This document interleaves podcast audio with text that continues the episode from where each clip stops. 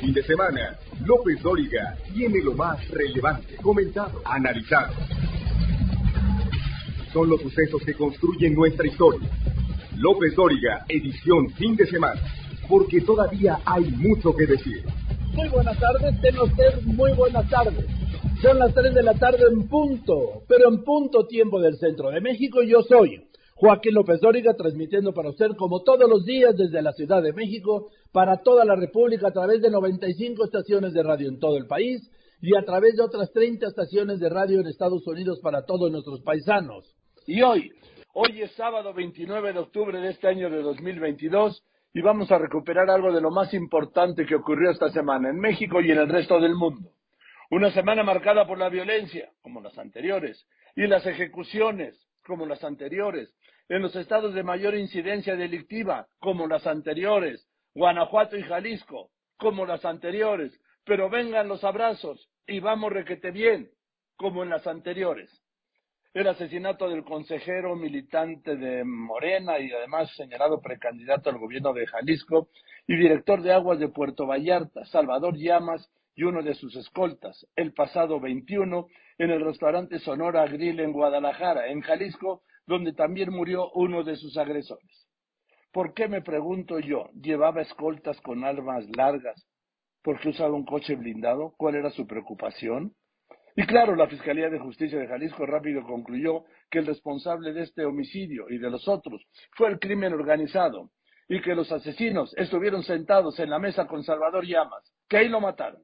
Pues sí, esa es una de las, bueno, una de las tantas dudas que hay en torno a este asesinato que sin lugar a dudas causó enorme terror, otra vez enorme terror entre comensales de, de un restaurante, esta vez fue en la zona de Providencia, del municipio de Guadalajara, y lo que ayer informaba el fiscal de Jalisco, Luis Joaquín Méndez, en una rueda de prensa, pues eh, digamos que eh, repitió lo que ya había dado primeras impresiones aquel viernes, justo cuando se registraba, se registró este ataque dijo que el crimen organizado es quien está detrás de ese asesinato, el de Salvador Llamas Urbina, quien ya mencionabas, es director del CIAPAL, ahí en Puerto Vallarta, consejero nacional de Morena y también jefe de gabinete del Ayuntamiento de Puerto Vallarta, fue incluso él el coordinador de campaña del actual presidente municipal de Puerto Vallarta. Dijo el fiscal de Jalisco que eh, pues esta tesis, esta declaración surge a partir de que el modus operandi se observa de tal manera, además del tipo de armas y de vehículos utilizados en esta agresión, eh, se encontraron armas largas, vehículos de alta gama y se usaron ponchallantas para evitar la persecución de los presuntos responsables, es decir, los que lograron escapar tras perpetrar este ataque, pues colocaron o aventaron, digamos, sobre la vía ponchallantas a fin de que los eh, patrulleros, los elementos de la policía no les siguieran el titular de la dependencia, Luis Joaquín Méndez, el fiscal de Jalisco, confirmó que el resultado de esta balacera ocurrida en el lugar fueron tal cual tres personas muertas, me refiero al funcionario municipal. Su jefe de escolta, Luis Fernando Muñoz eh, Ortega, quien eh, fue comisario de Puerto Vallarta en pasadas administraciones y también es ex, o bueno, marino en retiro, mejor dicho, así como otra persona más que hasta el momento no se identifica, hay cuatro personas lesionadas, de estas se sabe que tres eran escoltas también de Salvador Llamas, es decir, cuatro escoltas por lo menos tenía el funcionario y otro que permanece hospitalizado en estado de gravedad. Se sabe que resultaría también lesionado el escolta de otro comensal totalmente ajeno a los hechos. Es lo que se informó lo más reciente en torno a esto, Joaquín.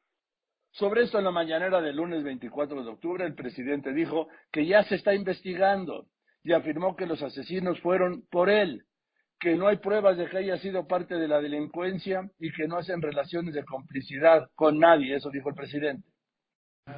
Sí, este, al parecer fue un eh, ajusticiamiento, un asesinato. Este, fueron sobre él.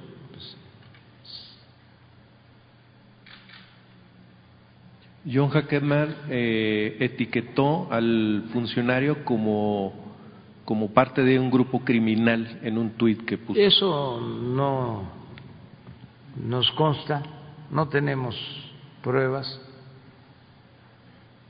Eso es mejor esperar a que la autoridad haga la investigación. Quienes están viendo este asunto, pero no se pueden hacer este eh, juicios eh, a priori. No este, se puede eh, adelantar ningún resultado. Por eso se hace la investigación y se va a informar. Lo que sí deben de tomar en cuenta, yo creo que la gente lo sabe, es de que nosotros no establecemos relaciones de complicidad con nadie. Y le doy este dato. México este fin de semana está a punto de rebasar los 138 mil homicidios dolosos en lo que va del gobierno del presidente López Obrador. El lunes, Arturo Nale magistrado presidente del Tribunal Superior de Justicia de Zacatecas, representante del Poder Judicial de Zacatecas, me dijo e insistió que, haciéndolo a título personal, que el ex procurador Jesús Murillo Caram, acusado de fabricar la verdad histórica sobre Yotzinapa y quien está en terapia intensiva en el Instituto Nacional de Cardiología tras una cirugía de emergencia, puede compurgar su medida cautelar en su casa. Primero porque tiene más de 70 años segundo porque padece tres enfermedades crónicas, petición que confirmó que se la hizo al ministro presidente de la Corte, Arturo Saldívar. Joaquín, querido, gusto saludarte. Mira, efectivamente, la, la opinión que, que yo pueda externar, sí debo aclarar, Joaquín, si me lo permites, que lo hago a título personal y no como presidente del Poder Judicial del Estado de Zacatecas. Bueno, Sí, sí, pero es muy difícil. Sí, pero Arturo es muy difícil separar uno de otro, ¿no? Está hablando, si no fueras el presidente del Tribunal Electoral de Justicia de Zacatecas, pues no te hubiera buscado. Superior, del Tribunal Superior, no del Tribunal Electoral. Perdón, del Tribunal Superior de Justicia. Tengo, sí. tengo, tengo 40, 41 años de ser amigo de Jesús Murillo, de su familia. Efectivamente, he trabajado con él en diversas ocasiones, tanto en el gobierno de Hidalgo como en la SEDATU, y por lo mismo, pues he estado al pendiente de su situación, de su situación legal, pero también de su estado de, de, salud. Y lo fui a visitar hace dos o tres semanas aproximadamente, tres semanas al reclusorio. Lo vi muy mal, Joaquín.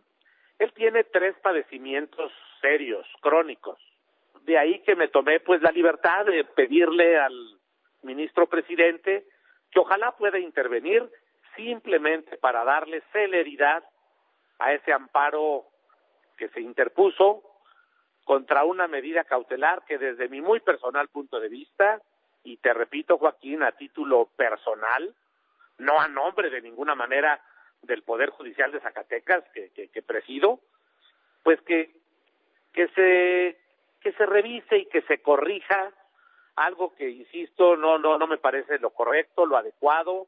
Es hasta un asunto de humanidad Joaquín. Bien. Bueno Arturo pues ya ahí está lo que planteaste. Te mando un saludo. Gracias. Buenas tardes. Un abrazo Joaquín. Gusto saludarte. Estás muy bien el doctor Arturo Nale García presidente del Tribunal Superior de Justicia de Zacatecas diciendo que él habla como en lo personal, no como presidente, pero no se puede separar porque si no, no lo hubiera buscado. Y no, el ministro Saldívar no contestó. Y mire, algo que me preocupó y que debe alertar a las autoridades educativas, de seguridad, a los padres, sí, son estos casos de estudiantes de secundaria que van armados, que venden droga, que la consumen, pero además usan medicinas prohibidas. Esto en la alcaldía en Iztapalapa y esto también en otras muchas alcaldías, y no solo de la Ciudad de México, del país. Lo de la Ciudad de México lo alertó y denunció aquí la diputada Andrea Vicenteño del Congreso de la Ciudad de México. Hola, buenas tardes. Este, muchas gracias nuevamente por el espacio.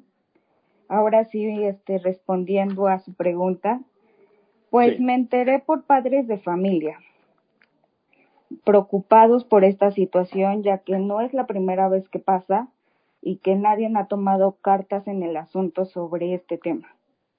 También sobre dirigentes y sindicales, o sea, maestros preocupados por la situación. Ahorita pasan los chicos en los planteles escolares. Ahora, diputado Vicenteño Barrientos, ¿esto es solo en Iztapalapa o está extendido al resto de la Ciudad de México? Lamentablemente no solamente es en Iztapalapa, sino es a nivel nacional. Es este algo preocupante porque ya se está saliendo de las manos esta situación y nadie ha hecho nada al respecto. Eh, ¿Qué habría que hacer? Bueno, en primera instancia está ahorita unos protocolos que necesitamos para la escuela, reforzarlos, como es este en todos los planteles psicólogos, médicos y, y orientadores. Porque ahorita son ¿Perdón? es una gran idea, diputada, pero si apenas hay útiles, imagina usted que va a haber en cada. Si no hay médicos en los hospitales, ¿usted cree que va a haber en las escuelas, en los, eh, va a haber especialistas, psicólogos, en fin, que ojalá esto fuera, así debe ser en Dinamarca, según el presidente.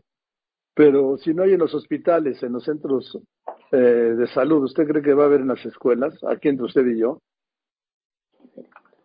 Pues hay que hacer esfuerzos, ¿no? Conjuntos más que nada porque como una sola estancia como lo son este los maestros que ahorita están pidiendo mi ayuda, pues necesitamos juntarnos, hacer esfuerzos para que esto se haga realidad. No, si yo estoy de acuerdo con usted, vamos, me parece que el planteamiento es impecable. Lo que pasa es que la realidad, de la realidad es la realidad. Y repito, si no hay médicos en los hospitales, ¿usted cree que el gobierno va a poner médicos en las escuelas? Lamentablemente sí es un caso muy crítico en el que estamos hoy en día, pero sé que poniendo atención a los casos y presionando, en este caso a la SEP, puedo que se pueda hacer algo de todo esto que quiero realizar, pues aunque sea se ponga atención en lo que está pasando en estas escuelas. A mí me parece muy bien y cuente conmigo para que se dé a conocer lo que se está viviendo en las escuelas, porque los niños son los más vulnerables, las niñas y los niños, y se aprovechan de eso. Muchas gracias por el apoyo y sí, sobre todo los más afectados son ellos, pero cuenten conmigo también para, para solucionar este caso y que no solamente se quede en palabras, sino que veamos hechos de realidad. ¿Dónde la pueden contactar, diputada Vicenteño Barrientos? En el Congreso de la Ciudad de México me pueden contactar o también en mi módulo de atención, en el cual se encuentra en la alcaldía Iztapalapa, eh, en la parte del metro Atlalilco. Oye, ¿usted de qué partido es, Andrea? No tengo ningún partido, soy independiente. Y mire, usted es muy jovencita, yo lo que me da derecho a... ¿Cuántos años tiene usted, diputada? 27 años, apenas. de las más jóvenes, ¿no? del Congreso. Sí, una de las tres diputadas más jóvenes. Bueno, pues felicidades. Eso es el ímpetu de la juventud. Ojalá lo mantenga siempre y cuente conmigo, diputada Vicenteño Barrientos, para lo que haya que denunciar. Y le mando un saludo. Muchas gracias. Igualmente le mando un saludo y un abrazo. Gracias. Yo también le mando un abrazo, con todo respeto. Gracias, la diputada Andrea Vicenteño Barrientos, con este planteamiento que me parece impecable. El planteamiento, ¿sí? Pero ya saben la realidad, repito, no hay médicos en los centros de salud. Van a poner médicos en las escuelas. Es un planteamiento ideal. Qué bueno que así sea. Es muy joven, tiene 27 años, hay que ser idealista. Pero como le decía, si no hay médicos para los centros de salud, ¿usted cree que va a haber médicos para las escuelas? Voy a los anuncios y después de los anuncios, pues nada, que el abasto de medicinas no llega, pero siguen las promesas. ¿Y qué tal la respuesta del presidente López Obrador a Ernesto Cedillo y a Felipe Calderón porque lo llamaron populista? López Dóriga Digital. Información en tiempo real. LópezDóriga.com.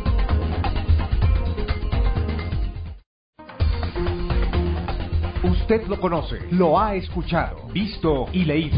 López Dóriga, un periodista con cobertura total. Voy a recuperar esa parte del programa del lunes pasado de cuántas veces el presidente ha asegurado que ya hay abasto de medicinas. Incluso dijo que dejaría de llamarse Andrés Manuel López Obrador si no resolvía el desabasto, que ya no quiere escuchar que faltan medicinas e incluso culpaba, como ha culpado desde el principio, a farmacéuticas y distribuidores, farmacéuticas que sigue utilizando el gobierno y sus manotazos pues no, no resolvieron la distribución de las medicinas, el abasto. Este fin de viernes sábado el presidente estuvo en Guerrero, ¿sí? Eh, en un tramo de la gira por Olinalá, es un pueblo maravilloso, recuerden las cajitas de Olinalá, todas las hacen ahí, menos las fake, ¿no? Por supuesto.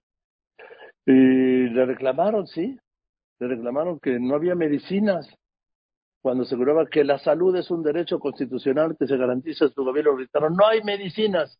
Y mire lo que contestó el presidente. Ese es. No hay medicamentos. Ahora no, pero va a haber. Va a haber. Y es mi compromiso. Y se los voy a explicar.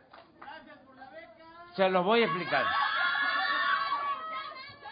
Ya íbamos a iniciar el programa para mejorar el sistema de salud pública que estaba por los suelos.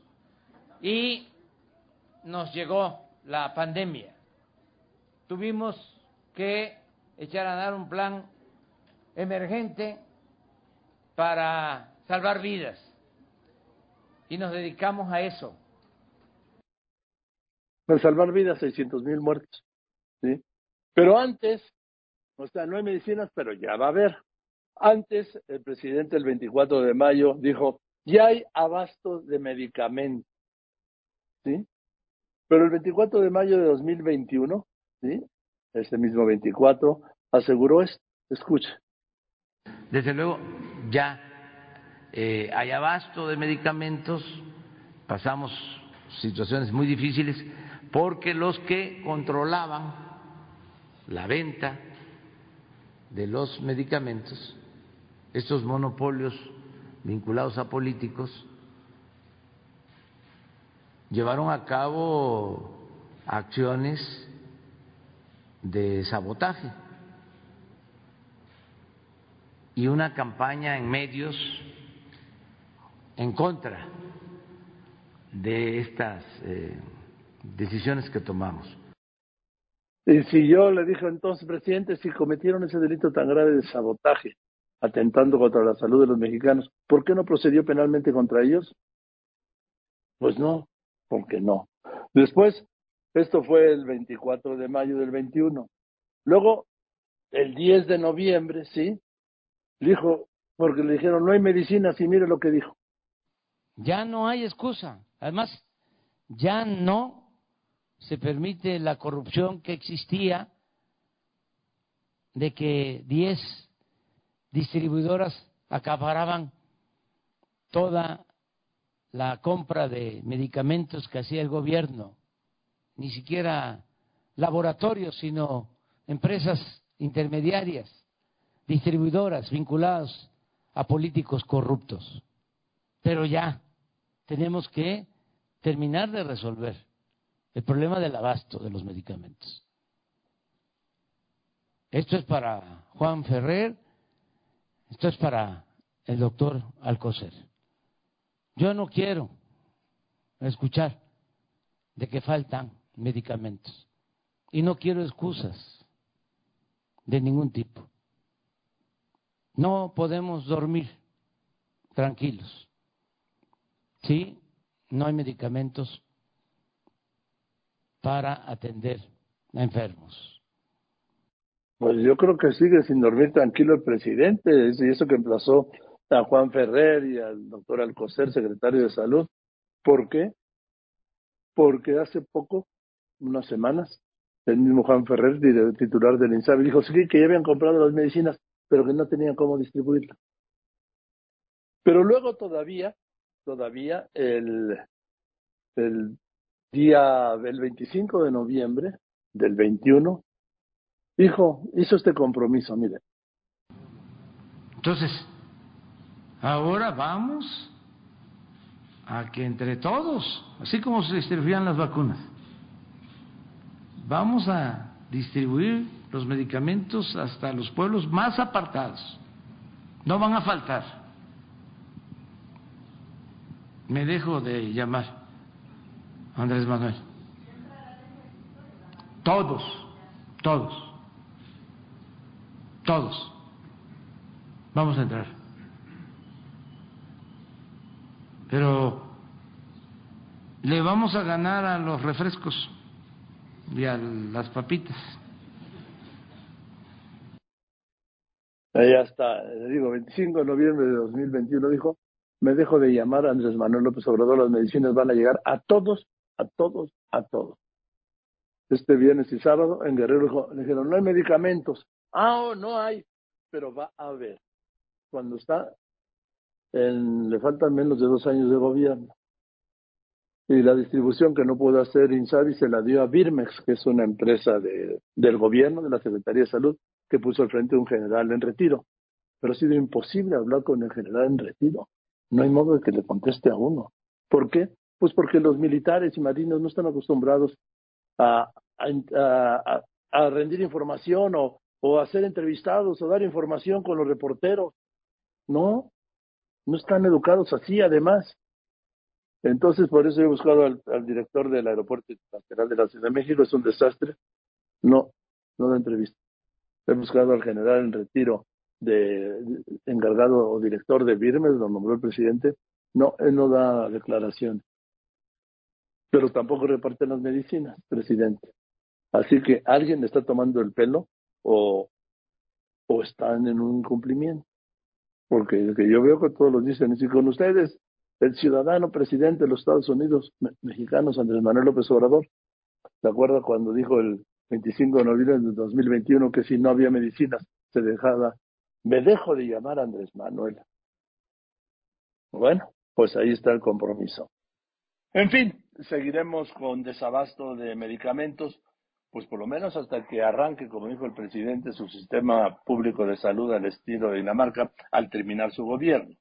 En este escenario también voy a recuperar el bloque donde los expresidentes Ernesto Cedillo y Felipe Calderón arremetieron contra el populismo en América Latina, en el caso de Cedillo y Calderón marcadamente contra López Obrador, porque dijeron está destruyendo la democracia.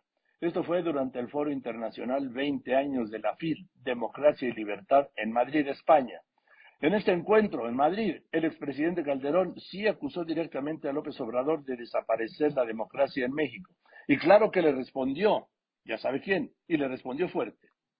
Y bueno, se llevó a cabo el viernes el Foro Internacional 20 años de la FIL, Democracia y Libertad. Esto fue en Madrid. Y entonces pues estuvieron sentados en la mesa los expresidentes Ernesto Cedillo y Felipe Calderón. El expresidente Ernesto Cedillo se lanzó contra el populismo. No es la primera vez que lo hace, es parte de su, de su definición, de su constante, ¿sí? Porque dijo que el populismo en América Latina destruye la democracia. ¿Sí? Eh, Cedillo sentenció que el común denominador del populismo latinoamericano es culpar al pasado y al extranjero, incluso del otro lado del océano, de los problemas actuales de los países sin que los gobiernos reconozcan su responsabilidad. Así lo dijo Ernesto Cedillo en Madrid. Estamos teniendo retrocesos eh, sensibles, en algunos casos dramáticos, en lo social y claro, ahora eh, pues tenemos eh, gobiernos que explican esos resultados lo que estamos viendo, pues son eh, muchos gobiernos donde los liderazgos han surgido, como en los populismos eh, clásicos, eh, prometiendo que el maná caerá del cielo, fórmulas mágicas para resolver nuestros problemas y culpar siempre a los otros, a los otros, los otros puede ser el pasado, los otros pueden ser los eh, extranjeros, eh, los otros pueden ser hasta gente de este lado del, océano, y nunca se reconoce pues la responsabilidad propia para enfrentar y resolver esos eh, problemas. Y esa es la historia del populismo, porque acceder al poder eh, con demagogia. Ah, pero eso sí, en estos casos la mayoría de esos eh, liderazgos populistas accedieron al poder gracias a la democracia que otros construyeron. Toman el poder con la democracia y la primera tarea, la primera tarea es empezar a erosionar, a destruir la democracia que con tanto trabajo se había venido construyendo en América Latina. Ahí está, yo recuerdo un dato. Todo indica que el próximo domingo, en la segunda vuelta, el balotaje, como le dice el doctor Daniel Sobato, va a ganar Lula. Las elecciones va a ganar Lula, Lula vuelve a la presidencia, va a derrotar a Bolsonaro. Y confirmándose esto el próximo domingo, las siete mayores economías de América Latina van a estar en manos de un gobierno de izquierda. Desde México hasta Argentina, pasando por Brasil, Chile, Perú, Ecuador y Colombia toda la cuenca del Pacífico, toda. Entonces, en este evento también habló, por supuesto, México, ¿sí?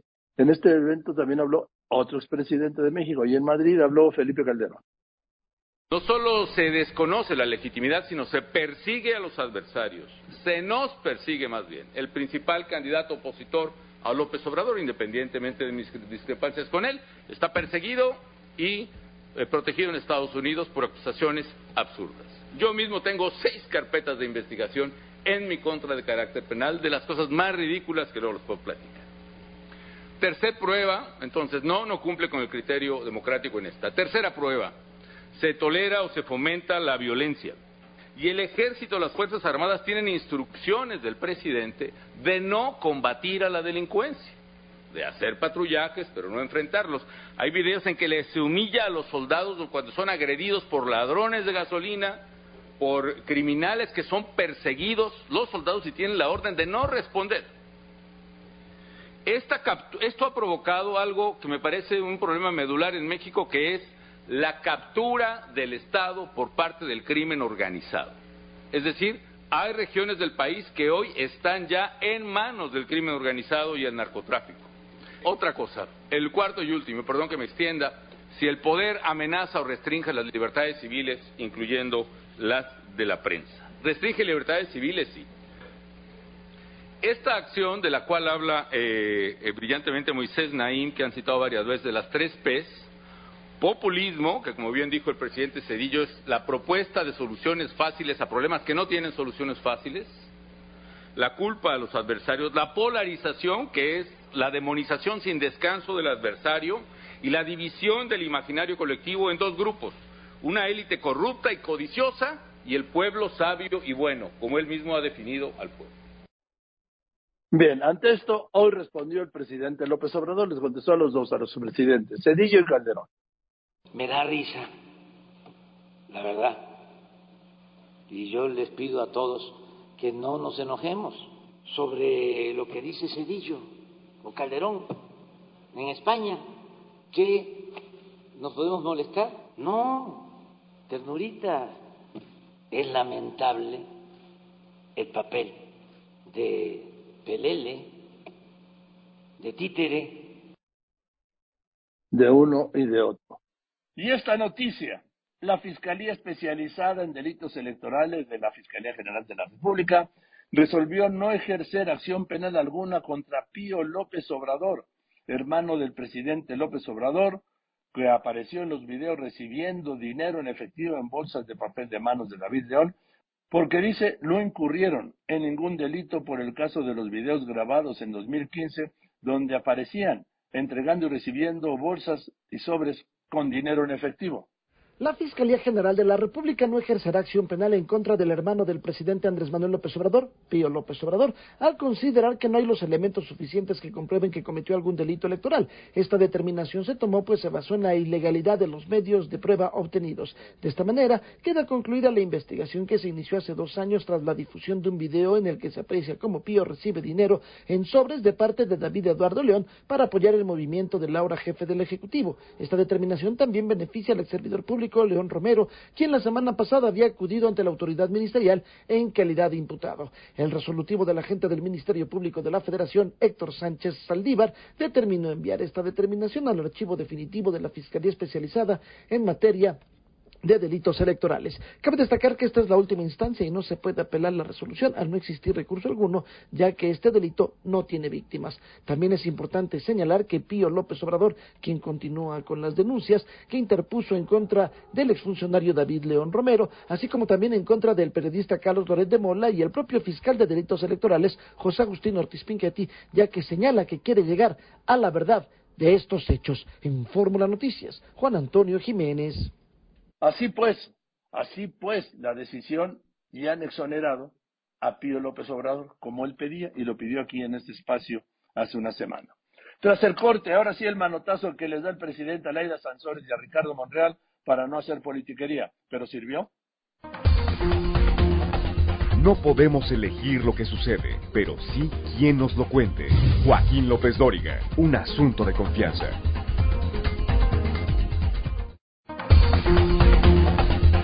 En Facebook, Joaquín está en facebook.com diagonal Joaquín López Dóriga. El martes la gobernadora morenista de Campeche, Laida Sansores, se lanzó con todo contra el senador también de Morena, Ricardo Monreal, al que acusó de traicionar al movimiento que formó el presidente, lo acusó de pactar con el dirigente periodista Alejandro Moreno y hasta de intervenir en el proceso en el que fue electa como jefa de gobierno Claudia Sheinbaum para obtener beneficios personales. En ese espacio, Ricardo Monreal, coordinador de los senadores de Morena y presidente de la Junta de Coordinación Política del Senado, aseguró que todos los chats exhibidos por la gobernadora Sansores son falsos, son fake, sí, y que va a poner o interponer, dijo, sí, una denuncia en su contra por lo que llamó una conducta criminal, una violación constitucional que no debe tolerarse. Ricardo, ¿tú crees que nos estén grabando esta conversación que estamos teniendo ahora? Bueno, yo creo que sí. Este, tú y yo somos eh, personalidades eh, que pueden ser susceptibles de ser grabadas, intervenidas.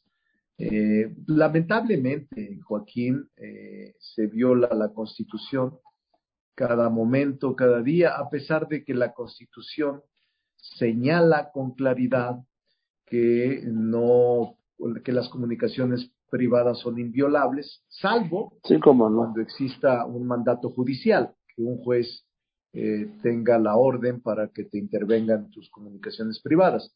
Pero lamentablemente, Joaquín se ha convertido esta práctica en cotidiana, incluso hasta la abrazan, aplauden que hagan esto y no hay ningún recato ni consecuencia alguna en que te intervengan, pero no solo te intervienen, Joaquín, sino que mienten y te alteran y falsean y truquean tus mensajes.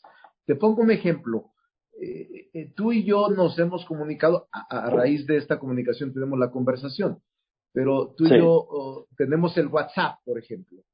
¿Sí? El WhatsApp, no sé cuántos años, Joaquín, que me escribes y te escribo pues desde que inventaron el WhatsApp, ¿no? Pues yo creo que unos 10 años. Y si tú ves mi perfil, eh, te darás cuenta que no tengo fotografía. Sí, nunca en mi perfil, o sea, no uso foto de perfil. Eh, y, no solo tú, todos los que han hablado conmigo, quienes han hablado conmigo, eh, gobernadores, líderes políticos, periodistas, que me escriben por WhatsApp, saben que no uso foto de perfil. Y en la conversación que ayer se eh, difunde, sí tiene perfil. Es decir, está falseada. Pero bueno, ese no es el tema. El tema es que se viola la ley, se aplaude que se viole la ley y lamentablemente creo que ese es un error porque las sociedades que empiezan por violar la constitución y la ley empiezan a degenerarse. Nadie respeta el Estado de Derecho y se convierte en un caos en la sociedad, la ley del más fuerte, eh, la ley violada por todos, bueno, lo indeseable para una sociedad de cualquier tipo y en cualquier circunstancia, Joaquín, pero eh, hay que insistir en que el Estado de Derecho es la única manera de convivir pacíficamente. Sí, pero mientras insistes en esto, todos somos, una gran mayoría pues, selectiva, somos víctimas de espionaje, sin duda. Yo siempre había dicho, y Eddie sostengo, que a mí no me preocupara que me, que me grabaran una conversación. Lo que me preocupaba era la versión escrita que presentaba el servicio de espionaje al gobierno, que a veces no tenía nada que ver la conversación con el texto que entregaban. E, exactamente, esa es la manipulación y esa es la tergiversación. Es decir, te alteran tus conversaciones para fines eh, totalmente viles, ominosos, porque no es lo que tú estás conversando y no es el propósito de tu conversación. Entonces es muy fácil que te inventen fake news o deep fakes. Entonces, eh, Joaquín, este, cuando una sociedad permite, cuando el propio gobierno te genera este tipo de prácticas ilegales, ¿qué puedes esperar? Eh, no, no, no hay forma de que eh, te respeten y por eso a mí tampoco como a ti no me preocupa. Yo creo que he sido espiado o al menos afectado en mis conversaciones quizá los últimos 20, 30 años. Pero fíjate, Joaquín, que en el PRI y en el PAN, aunque yo sé que el CISEN me espiaba, pues no, nunca se dieron a conocer eh, WhatsApp o correos míos o grabaciones, salvo en una ocasión en Zacatecas. Pero el CISEN y el gobierno, yo creo que tenían las conversaciones que deben ser cientos de horas por teléfono, pero nunca las divulgaron. Pues. Y lo paradójico es que ahora, en mi propio, digo, eh, eh, en el gobierno que yo construí, eh, este, se revelan eh, falsas eh, mensajes alterados, truqueados, y no hay ninguna consecuencia. Digo, lo hacen como con un desplante impresionante. O sea, e, ese es el problema. ¿Vas a hacer algo? Sí, yo, yo lo había dicho, Joaquín. Este, lo reitero ahora contigo. Eh, aunque en la mañana grabé un mensaje cuando venía para acá. Eh, sí voy a, ejercer mi derecho, voy a actuar, Joaquín. No voy a dejarme, no me voy a dejar ni me voy a rajar, porque la dignidad finalmente es lo único que te queda en estos casos.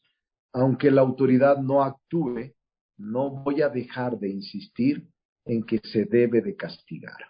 No puede la impunidad ser clave de éxito político en nuestro país. Ya no, ya no es conveniente. No debemos tolerarlo. Y sí voy a ejercer mi derecho. Lo había dicho antes. Yo hubiera deseado no hacerlo y lo dije, no hay la hipótesis jurídica concreta, pero ya la hay aquí. Y entonces sí, me da el derecho, aunque diga que le llegó anónimamente, que le llegó vía terceros por un samaritano, no importa, no importa. Es su responsabilidad y yo voy a actuar conforme a mis derechos, aunque creo que ella simplemente es un personero de otros niveles que tratan de liquidarme para contender en la sucesión presidencial creo que les incomoda mi presencia, mi capacidad, mi discurso, mi autonomía y mi carácter como hombre de Estado. Entonces, yo entiendo que va más allá de Campeche. A Campeche yo lo quiero mucho. ¿Viene de la Ciudad de México?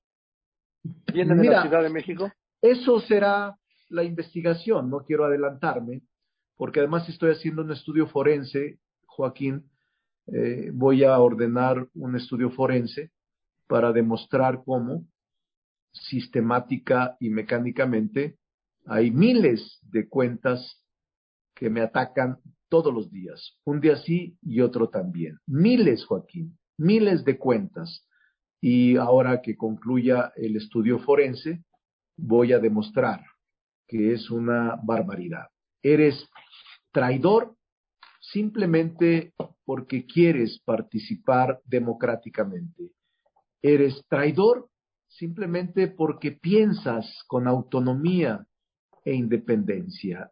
Eres traidor porque piensas que México debe construir episodios de desarrollo distinto y eres traidor porque piensas diferente. Todo eso, Joaquín, es parte de la relatoría que se observa en las redes, la misma, lo mismo, eh, la misma narrativa de cuentas y cuentas de bots o incluso de influencers que están relacionados con el gobierno y que en la misma dimensión eh, alaban a la jefa de gobierno y a mí me destruyen. Alaban eh, los méritos de la jefa de gobierno y a mí me descalifican permanentemente. Es decir, es muy burdo y lo voy a demostrar. Entonces ya basta. Ya no es conveniente. Bueno, Ricardo, pues eh, gracias por contestarme y estaremos pendientes de lo que sigue. Pues más que tu denuncia, tu esta necropsia, pues que vas a hacer digital no, de esta. También va a haber, e, son dos temas diferentes. Sí, sí, sí, lo sé, digo, pero además de eso, lo interesante va a ser en realidad cuando puedes descubrir la correlación que hay entre quienes alaban a Claudia Sheinbaum, los mismos que atacan a Ricardo Monreal. Es muy fácil, lo va a demostrar. Bien, pues te mando un saludo, que te vaya bien en Arandas. Saludos, aquí me tomo un tequila a tu salud y a salud de tu público, que cada vez es más amplio. Así pues, Ricardo Monreal, pero yo insisto, estamos hablando, o están hablando, de chats falsos, falsificados, y les está, se les está dando peso de verdad. Así estamos en los tiempos estelares de la 4T. Lo que ellos dicen es cierto, pero cuando es entre ellos ya es otra cosa. Después de los anuncios sin sorpresas, el Senado aprueba ley de ingresos para el año que viene y el fin del horario de verano. López Dóriga Digital. Información en tiempo real. LópezDóriga.com.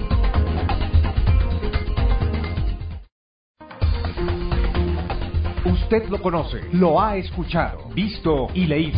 López Dóriga, un periodista con cobertura total. Y así, sin moverle ni una coma, tal como le gusta al presidente, el Pleno del Senado aprobó el dictamen de ley de ingresos de 2023.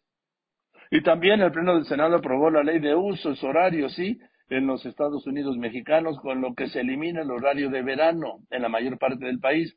Solo habrá un horario diferido, estacional, pues, en los estados y municipios, sobre todo en los municipios, sí, de la frontera norte y en la zona del municipio de Benito Juárez, allá en Cancún, en Quintana Roo. Joaquín, con los votos de Morena y aliados políticos, el Senado de la República aprobó sin moverle ni una coma la ley de ingresos de la Federación para el ejercicio fiscal de 2023. En la misma sesión que terminó en la madrugada de este miércoles, se avaló la eliminación del horario de verano. Joaquín.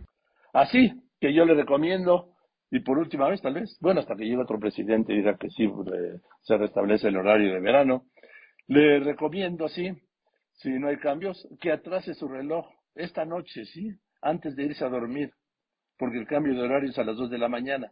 Mi recomendación siempre es hacerlo antes de irse a dormir el sábado, para ya amanecer con la nueva hora y no llevarse ningún susto. Y esta sí que es una buena noticia, gran noticia. El Gran Premio de la Ciudad de México de la Fórmula 1 continuará durante tres años más.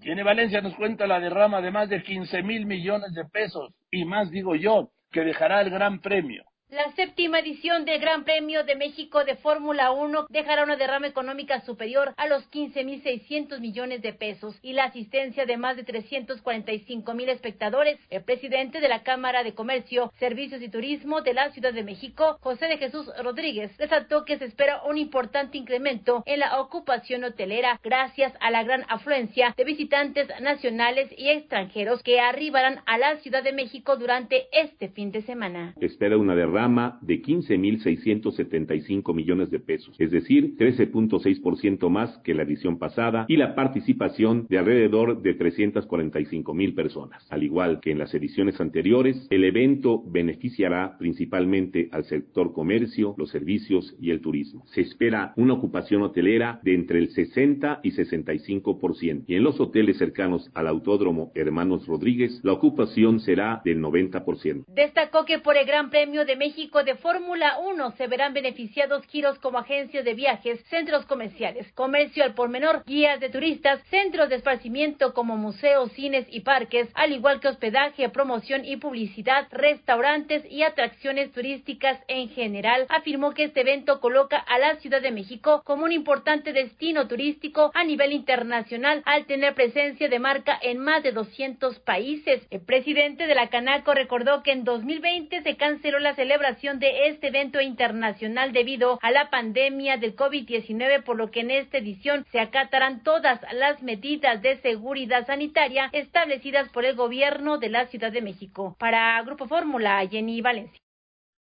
Mañana veremos el desempeño del gran Checo Pérez. Aquí en casa hará la proeza. Todo lo queremos ver en el podio, lo queremos ver con el himno y lo queremos ver en primer lugar. Himno y bandera.